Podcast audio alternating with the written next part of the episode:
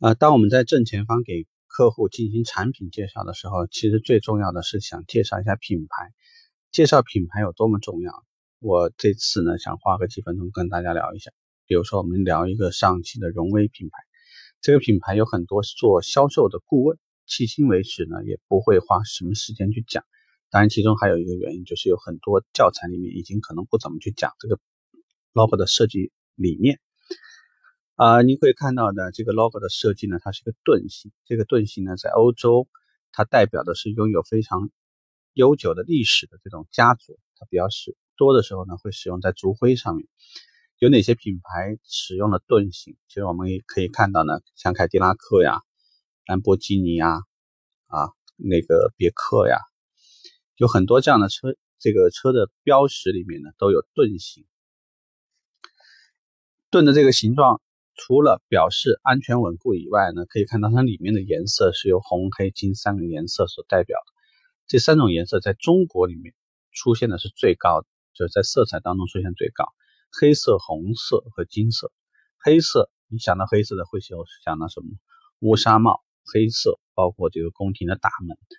它会给你感觉呢，更加的稳重、沉稳、权力、威严。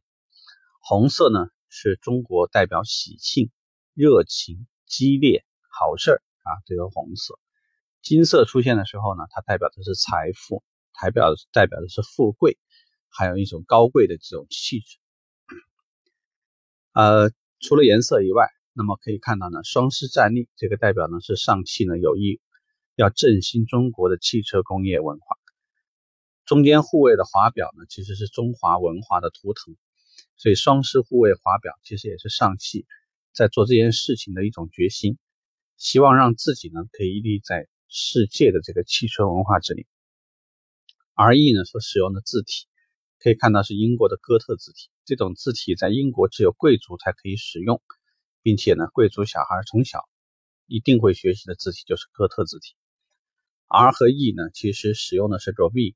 德国字根里面“狮子”这这么一个字根，在中国你的发音就会比较接近像“如意”，这是一个非常好的一个寓意。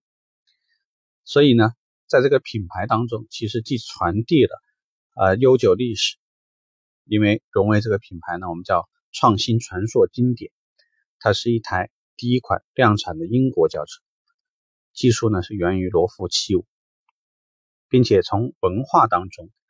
既可以看到中国文化的这个，比如说代表中西方文化的这个百兽之王狮子，同时呢，又可以看到代表中国文化的这个图腾华表，又可以有如意的含义，同时用哥特字体来传递英国的这个高贵气质。